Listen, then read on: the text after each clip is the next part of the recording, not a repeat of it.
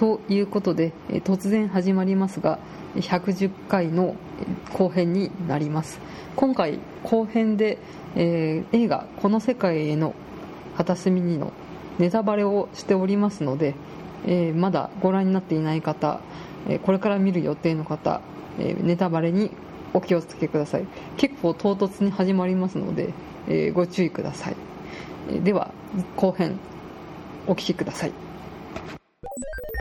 じ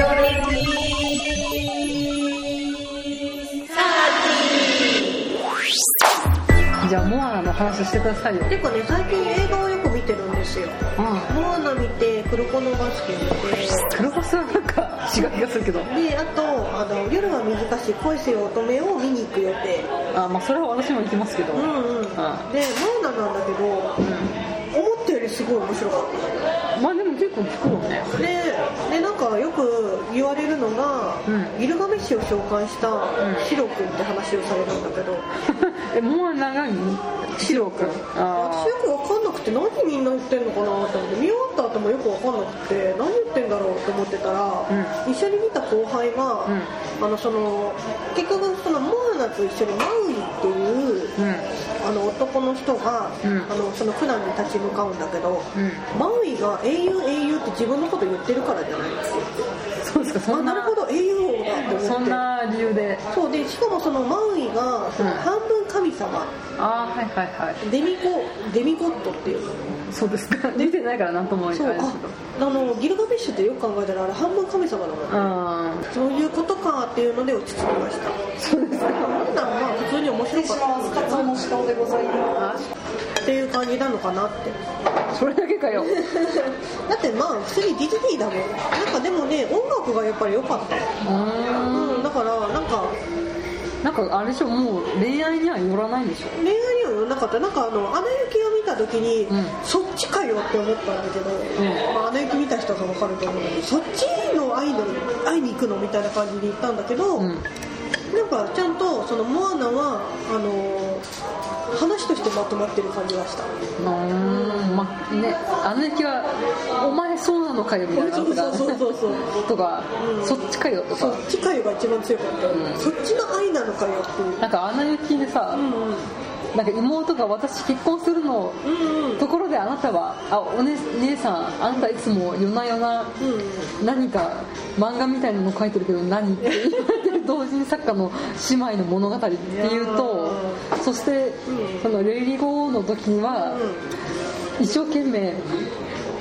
薄い本をポチってるっていう歌だぞっていう。のを聞いながらもうポチってる歌にしか聞こえないよねっていう、うんなんか姉妹ってやっぱり確執があるんだなって感じがするよああそうだね。私の友達の姉妹もうんうんそのそんな男別れないよみたいなことを言って、ヨーグルトを投げつけられたりとかしてましたからね。意味わかんないまあ若い頃の話ですけど、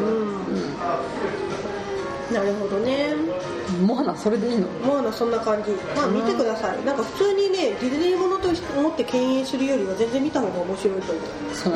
まあでも私別にディズニーそんなに敬遠してるわけじゃない。からうん。あと黒バスはうん。予算をもっと投入するべきだったという。ちょっとなかったことにしたいしたそんな黒歴史なの？なんかあの原作ももう終わっちゃってるじゃん、うん。で原作が終わった後になんかスピンオフ的にそのうん。後日談みたいな感じで原作の方が書いて、あ藤巻さん。そうそう。それでそれを劇場版化したんだよね。でやっぱりそのエンディングまで見てる人から見たらああこのキャラクターがこういう風に絡み方するのにまあいいわみたいな感じなんだけど、うん。内容はまあいいとしても、なんかね作りがすごいチープなんですよ。あのお金が足りなかったのかなっていう。あの天下の黒バスが。そう。なんか黒バスってすごい予算が潤沢な感じだったじゃん。オープニングとかさ花火がさその名前のところにババババって上がってたりして。そう見てないからめっちゃ金持ちだなと思って見てたあんだめっちゃ予算あるんだなみたいな。なんかその劇場版の方だとなんかすごいね。なんか黒子のバスケなんとかかんとかって言った後になんかチラリラリンっていうすごい軽い音楽が流れたりしてこれは何の教養アニメか。なみたいななんかね本当にお金がなかったのかなっていうもしくは時間がなかったのかなっていう感じそんななんかあれだったのかもっとちゃんと作ってほしかった。うーん。うんだからちょっとね黒バスはね、うんなかったことににしたいけど、まあドラマだのアニメ化よりはまだ上かな そうですか。ドラマのアニメは30だとすると黒子のバスケは50ぐらい。20年しか変わんねなのでなんかこれから見に行く方は本当すごいあのーまあ黒バスがすごい好きで後日談が見たいっていう方はいるのかなと思うけど。やっぱ熱心なファンの方そうそう向けなのかなって。あんまりその黒バスあんまり知らなくてちょっと見てみようかなって思う方には絶対勧めない。それだったらテレビ版の方を見た方が全然面白いいう感じです。ーなんか普通劇場版の方がねうんうん。すごい作画も良くてみたいな感じがするけど。本当それこそあのテレビの2時間スペシャルよりも予算がなかったのかなって天下の黒バスが大丈夫ですか？ね。プロダクション ID 大丈夫かええ。なんか他の仕事が入ってるんですかね？なね。っていう感じです。わかんないごめんねなんかすごい黒バスディスっちゃったけど原作はすごい好きなんだけど、好きだからこそあれはちょっとねうん。ってなった言いたかったんだねそうなの、うん、なんかあのドラマだあヘタリアの劇場版を見た時と同じ気持ちになった。それよっぽどだよ。それよっぽどだから。ヘタリアの劇場版20点ぐらいだから。あうん。まあそれよりは上だよ。あイタリアの劇場版はひどかったからね。ひどかったねちょっとお酒飲んでるからちょっとみんな実なんか毒が多い。毒が多いですね。ああなんかでもねうん。私オルフェにそんなにそこまでうん、うん、ねもうクソだみたいな感じには言わないよ。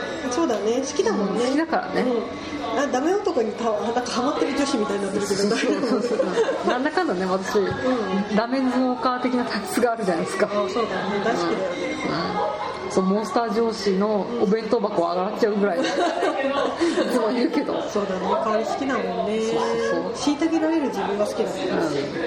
なんか不倫してる人ってこういう感じなのかなと思いながら上司のお弁当箱を洗ったから。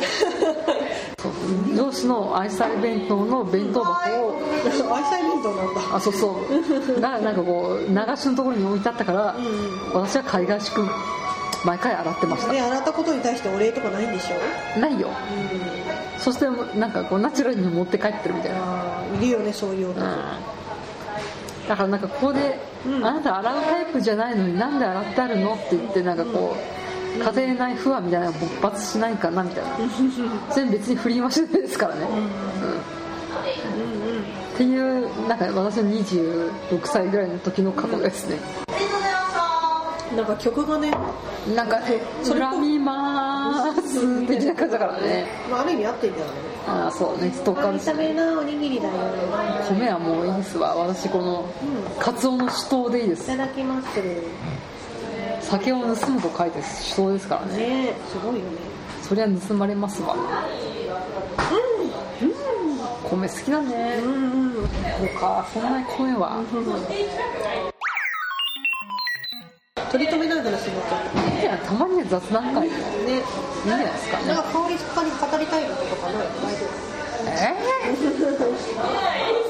りたいことね鮭の皮とか好きなんですよ。ああなんか我が子酒でも言ってましたね。うんこの世界の片隅の話とうんうん。ユーリオンアイスのフィギュアスケートを100倍楽しむ集中講義どっちの話がいい？集中講義。え集中講義かよ。うん。なんか頼む？はい。じゃあ利き酒セットでこちらでお願いします。一つ。はい。はい。お酒は大丈夫ですあ大丈夫です。まだ残ってるはい、はい、じゃあ改めまして、うん。えー3月3日に行われた、えーユーリオンアイスアイスフィギュアスケートを100倍楽しむ集中講義のライブビューイングで、えーの話をしたいと思います、はいお疲れ様でしたお疲れ様え追ってんじゃねえかよでまあ宮本健二先生と、えー鈴木明子先生、まあ、フィギュアスケート選手ですね、えー振付師の宮本先生、えーフィギュアス、えースケート選手まあ振付師なんですかね、えー鈴木先生とあと原作者である、えー久保光郎先生と、えーまあ有利オンアイスで、えー、カスキ有利をやっている豊永俊之さん、えー、有利プリセスキーヤスクの内山幸喜さん、えーこちらの5名で行われたわけなんですけど。なんで翔太さんから。ね、なんか午前中の部はなんだっけ？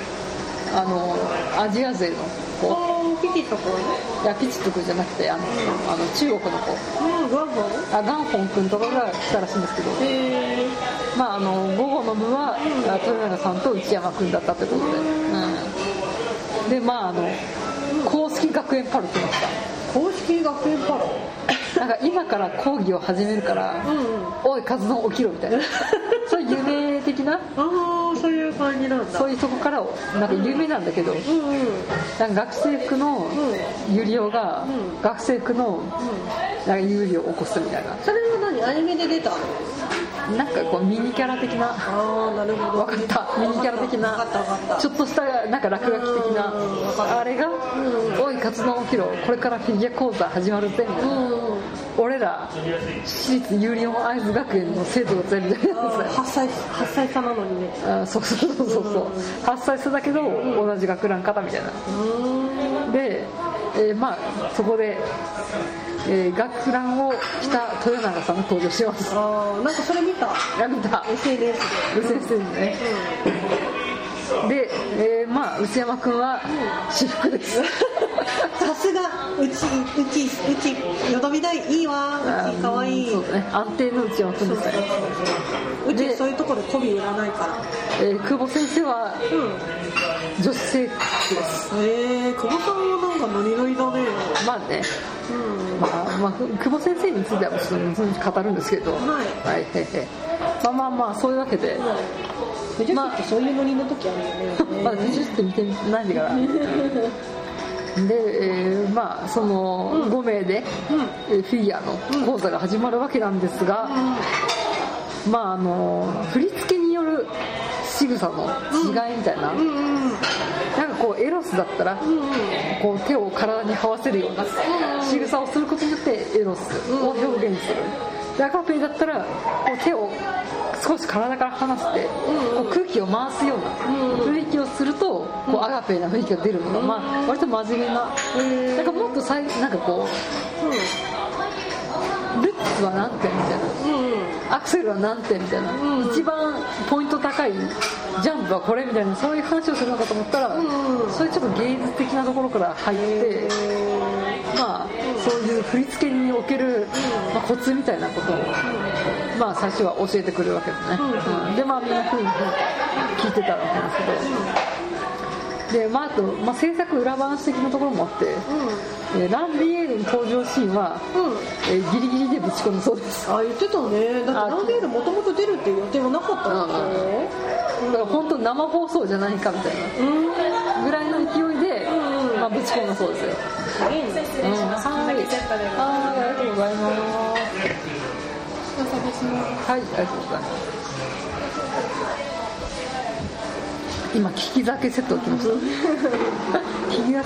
利き酒セットは1缶切2粉木純米3えー、男山新潟ですね。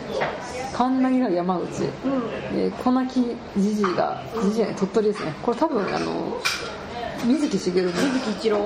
違う水木一郎はそれは兄貴。です水木しげるの多分鬼太郎コラボ的なやつですねがこ鳥取ですね。で最後が新潟、えー、ねち男山ですね、はい。ということでいただきましょう。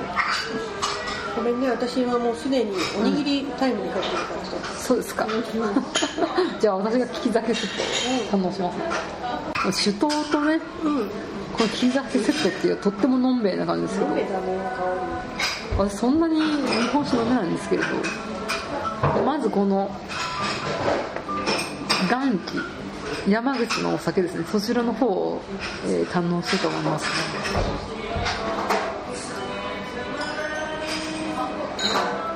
うん。あ結構飲みやすい感じですかね。純米だそうですね。えー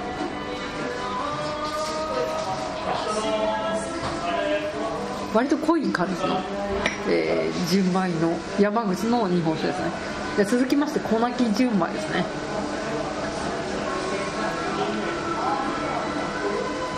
うん。元利に比べてこの最初に飲んだやつに比べて割とさっぱりしてるかなっていう感じのお酒ですね。これが小泣き純米ですね。で最後に、えー、ねち男山、えー、新潟のお酒の方をちょっといただきたいと思いますね。ああちょっと華やかな感じがしますね。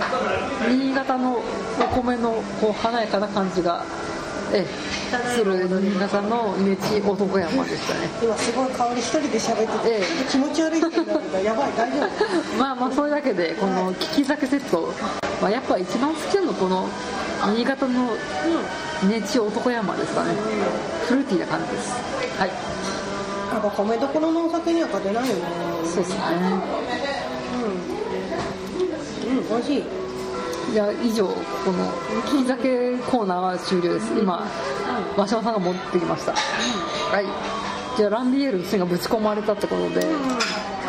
でまあ基本的にそういうジャンプがどうこうっていう感じじゃなくて芸術的なところとかを話してましたね。あれじゃないもうもともとフィギュア好きな人にも分かるよ。ねいやでもそんなことはないかもしれないんですけど、まあやっぱみんな表現者じゃないですか、まあ、宮本先生と鈴木先生は、まあ、もちろんその、ね、フィギュアスケート元選手じゃないですか、で久保光郎は漫画家。ガチオタね。豊永さんと、えー内山君はまあ俳優というか役者ですよね。だからそこにやっぱ根底に流れるの芸術表現に対する自分の在り方みたいななんか飾ってたのかなと思いますよ、うんうち喋ってた？でウッチーは、うん。じゃあウッチー気になりますね。うち気になる。はい。内山君はう目が死んでるのにちゃんと大人なまっとうな感想を言えてすごい それディスってなうちいい子なんだよそれうちいい子なんだからね。豊永君は30超えてるのにハイテンションですごいって書いてある。そして可愛いって君はきっと、なん。か役者の道に進ん。で、うん。意外といい役者になるんじゃないかって書いてあります、で久保先生は、久保先生を見てると、何人かの不女子の友達を思い出す。というか自分を見てるよう。女オタ。不女子は仕草仕草と喋り方に共通点。がかっこはてな。丸一敬語で話す点、丸二手振り身振り、丸三確かに早口なんだけど途中で兆候みたいなのが入る。体を傾ける。だこういうああやる。こういうなんかこう、うん。ちょっと傾けて考え込む仕草が、うんうん。女子の友達過去自分含めを思い出す。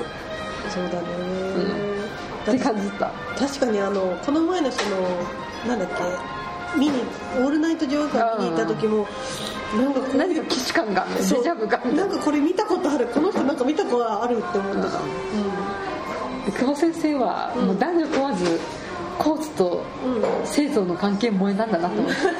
鈴木明子先生とあのコーチの関係に激萌しておりました。うんいいね。男女間でも燃えちゃう。ん。だああのもう指定なら何でもいいんだな。指定萌えなんだ久保先生と思って、あなるほどね、えーまあそういうわけで。うん、宮本さんが好きなだけなんじゃないいやでも宮本先生ともしてたけど今あの鈴木先生のコーチは別のか女性の方かな。なのでまた別の方ですね。のそうそうそなるほどね。うね。でまああの、うん。まあ、そんなえ芸術面の話がまあ大体だったんですけど、うんうん。結構ジャンプの構成とかも構成というかあの、よかっあれで説明とかもしてくれたのでジャンプの見分け方解説いたしますルッツは左足外側の内を体重に乗せてからのジャンプ。それさ見てわかる人すごいよね。フリップは左足内側のエッジに体の体重を乗せてジャンプ。わからん。わからん。でも後輩見てるうちにわかるようになってでやっぱ、うん。そのフリップの方が、うん。難しいらしい。やっぱ重力のそういう関係になんか逆らう的な、なんだってさ。だって。でやっぱあのじゃあ見分けてみましょうみたいな VTR が流れるんですけど、うんうん。全く分かりませんでした。なんかどういう感じでやってんの？なんかやっぱりその後ろにその画面があってみんなで目の前で喋ってる。あそうそうそう。スライドショーみたいな感じがあって、あのまあ、人間というか演者の方が前に行ってその後ろにスクリーンがあって、もうスクリーンを映すみたいな感じですね、まあ、映像見ても分かりませんでした。大丈夫なのそれ。そんな2時間半ぐらいですか。あー結構長かったね。うんそうですね。うん。7時から始まって9時半ぐらいに終わりましたね。で結構どうだった？面白かった？面白かったですよ。うんうん。うんで行ってよかったですよユニの本編のその映像が使われたりとかはしたの？あしましたしました。あしたんだ。そしたら隣の女性が泣いてました。えなんで？あのダイジェストみたいなのやってたんですよ。あのうん3分で分かる有料配信的なやつ。やってたらまあ泣いてました。なんで泣くの？意味わかんない。これ大画面で見れてよかったなみたいな。よかったね。よかったねみたいな。そういうのありましたけど。あとはまあ大画面でなんかこう羽生くんの演技とか。えー、羽生くんも出たんだ。なんかこう今こういうスケーターがいますよねそういう紹介とかもありましたんでそれ著作権的になんか出るのかな？あそれはそのテレ朝でやったあのグランプリファイナルなんでうん全然大丈夫でした。なるほどね。あテレ朝全然もうグランプリファイナルとうんうん。ユリオンアイス抱き合わせで売ってこうかなって気満々感じましたから。ね。来週も多分いや来シーズンもう出ると思うんですよ。来年やるかなユーリユリはやんないけどグランプリシリーズのうん。解説の時うんになんかビクトルグランプリシリーズとか始まっちゃうよみたいなのあるよきっと。あやるのかね。やりそうじゃないですか。やりそうなんかツールの埼玉新都心クリテリウムうに山下君出たみたいな。そういう感じで。あ出るのかね。出るんじゃないですか？まあそういう売り方もありだ。そうね。でももう結構もう集客が呼べるってことと、まあ、客層年齢層が高いってことと、んスケオカを巻き込んでるってことで、もうテレアテレ朝もが、もう知っちゃいましたから。がっつりマンデーやんがっつりマンデーですね。がっつり有料マンスこれ以降映画「この世界への片隅に」のネタバレ感想が始まりますのでまだ見ていない人やえーこれから見ようと思っている方はお気をつけください。いやーそんな感じで取り留めない話だけれどもいいかしら。そうだね、この世界の片隅にとか見た方がよかっうーんまあ多分この機会でいいんじゃないたえ？私があんまり興味ないえー、えから語りたいの？本当北条周作さんマジ良かったよ。あれ何なの原作は何なの？原作は漫画です。あ、なんでなんだ。ええー、だって細谷さんだよ。細谷さんがあれでしょ？なんかあの旦那さん役なんでしょ？そう原爆落とされる前の広島の話あのね、なまあ舞台は呉市なんですよ。のうん。広島呉ね。うんうんうん戦艦大和がうんそうこだね。5って書くやつね。う5って書くやつ。5じゃ5なんだけど呉ですね、であのそのすずさんっていう能年玲奈が、うん。あのノンですね。ノンさんね。がやってる主人公が、こうお嫁に行った先がうんうん。うん広島の方、まあ、市内ではないんですけど、うん。そこからお嫁に行った先が呉なんですね、うん。でそこに北条周作さんという、うんまあ、お見合い相手ですね。うんそこに嫁いで、うん。まあ、戦時中ではあるけれど、うん。もう少しずつ少しずつ愛を育んでいくっていう話なんですよ。え原爆投下されちゃうの？されちゃいます。そうなんだ。悲しいエンディングえじゃあ話す？いいよ話してじゃあこの世界の片隅にに行きますよ。あはい。はい、うえー昭和20年広島呉市に嫁いできた鈴子を中心に描かれる西尾と家族の物語、昭和20年8月6日、広島9月9日長崎15日終戦を舞台に、えー蛍と墓と並ぶ日本アニメ史上に残る大傑作。全日本人全世界全ての人が見るべき作品。戦争という悲惨なテーマを扱いながらも、広島呉の一位の人々の生活を丁寧に描いた生活ドラマ。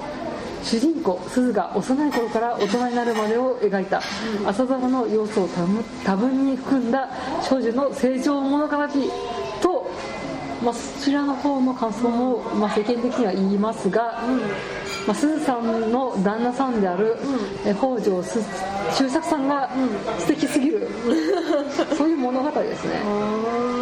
本当私あんまドリーム女子の心はないんですけれど、そうだね。うん、3度目の恋に起きました。ねあ落ちた。そんなに好き素敵なのそうそうへちなみに1度目の恋はー悠々白書の女房クラブでうんよくわかんないな。2番目がロード・オブ・ザ・リングのアラゴルンです。アラゴルンか。ええゴンドールの王様ですね、そしてこう30超えて落ちた恋が、北条周作さんですね。声優は？細谷義正さんです。わ細谷さんはまあかっこいいからね。ー細谷さんはねなんと広島出身なのであそうなんだ。ガチの広島弁ですね。へえすごいね。なちょっとねこう周作さんは朴突とした素朴なちょっと地味めな男性なんですけどとってもお嫁さんを読むのでへえ今すぐ私北条家に嫁ぎたいと思ってた 私そのこの世界の片隅へはうん。ネットのニュースかなんかで、うん。今回そのそのなんだっけノンさん。あの騒動で、のその騒動であんまりテレビとかにまあ、露出できないんですそう宣伝ができないからっていうのでなんかわーわーやってたのがそれがすごい有名になったじゃんうんうんうん。単館上映から。も、うん。ねえねえあすげえな下克上ってああ、うんうん。うん、でもまあそのねローネン・レナとかノンさんの騒動を差し引いても視聴覚室で小学生を集めて見せるべきと思いました。あマッパでしょ？マッパですよ。うん。丸山先生。へまあでも本当はないと思うよ。ーでも私戦争ものって悲しくなっちゃうんだけど悲しい感じやっぱいやーまあ悲しい場面もありますよそれは戦争ですから。でも戦争の場面もあるんですけどやっぱこのすずさんっていう結構こう天然ボケみたいななんか愛らしい女の子女の子、まあ、19歳ですから女の子ですね。がこうちょっとわちゃわちゃしつつなんかこうせ日常を旦那さんとその家族に囲まれて、まあ、いろいろ辛い戦争もありつつもたくましくも楽しく生きていくみたいな感じだから。死んじゃう言っちゃう言っちゃっていい、うん。いいようん、知らないです。あよかったよかっこう旦那もたうんなんかこう旦那軍人戦争死ぬんじゃないですか。そうそうそう。そっちが怖いんだよ知らない知らない。うん。節子それおはじきやとかおはじきやみたいにな。んないおはじきやみたいになんないのあそれならちょっと見たいかな。兄ちゃん兄ちゃんなんで蛍死んでしまうってなるのかな本当蛍の墓とこの世界の片隅にこう交互にやったらいい？みたい？なあそっかで夏のあの金曜ロードショーでやったらいいかなあそう金曜ロードショー本当にねまあ私子供い？ない？ですけど子供い？たら友達の子供に買おうかなと思ったぐらい？へえでちょっと優等生な感じであいやでも結構ねまああの言うても新婚家庭だからちょっと色っぽいシーンもあるんだあよそうなんだ。なんか多分そこでうん。なんか中学の視聴覚室とかで見せると「ああ今中途でギャンギャンや」とかやるじゃん。そうだね。で多分中学生の時は思うけど大人になったらうあなんでこんなすごい傑作なんだみたいな。と思うと思うよ。初々しい感じ。うんなんかそういったうん。そういう辛い戦争が起こりつつもそこで自分たちの生活を営んできた人たちみたいな。でまあちょっと死なないという話を聞いてちょっと気になりますああうん、私死ぬのかなって。なんかそう。最初その世界の片隅へで広島ですって言った瞬間にあ死ぬみたいな。すいませんって思ってそのまま閉じたからさうん。うんまあでもやっぱあの厳しいシーンはあるよ。あやっぱそうなんだ。ううん。私広島市なんでしんいや呉だからょうんうん。あのやっぱ軍港軍の港でまあやっぱ軍艦あのそれこそ大和とかそういった軍艦が戦艦がこう港に入って発着するとこ発着っていうかするところだからやっぱ攻撃されるんだよ。うんうんで呉の大空襲っていうのがうんうん何回も何回も起こるんでやっぱり。終戦直後になると。うんうん。でそうするともう住んでる家とかも爆撃されたりとかもするから。うん。まあそこであちょっと無理かもって思う人はうんいるかもしれないけどやっぱ厳しい現実はあるよ。そうなんだでもハッピーエンド最終的には。まあハッピーエンドだと思うよ。私はハッピーエンドだと思いました、うあれかなおばあちゃんみたいな感じ。そこまではいかない、うん、まだ昭和何終戦ぐらいで終わりだから。うん、分かった、うん、ちょっとそれならちょっと見てみたいな、うん。そんな遠藤遠藤遠藤周作って言ったら北条周作さんも今生きてたら90超えですからね。あそうなんだ、あそうだよね。その頃だからね。しかも人ずなんか妻がいるんですから。またうん。不倫の匂いがする。でその周作さんに親友の男の人とかはいないの？まあちょっといないかな、うん、ちょっといないかな。そっち系ではなんでうん。そっちかじゃないうんまあ原作も読んで私は涙したんですけど。あ読んだうん。へ DVD 出たら買いたいなと思います。本当？うん。すごいね。そこまで本当やっぱあの絵もね綺麗だし。そうだね。まあ、その鈴さんって人が絵を描くのが好きで、まあ、水彩画ですよね、まあ、それがこう動いて、まあ、躍動感のある絵ず絵作りみたいなのもあるし、まあ、本当あの原作の方のそうタッチを尊重して作られた、うん、アニメ作品としてもいい作品だと思いますよあのユー。リのアニメーターの人がああ久しぶりに乙女芸的にドリーム的に見たっていう北条周作さんの元に今すぐ嫁ぎたかった。戦争ものってイコール死みたいな感じがあるからそれが結構なへいやでも結構性の部分が多いと思うようん。それならまだいいけどね、うん。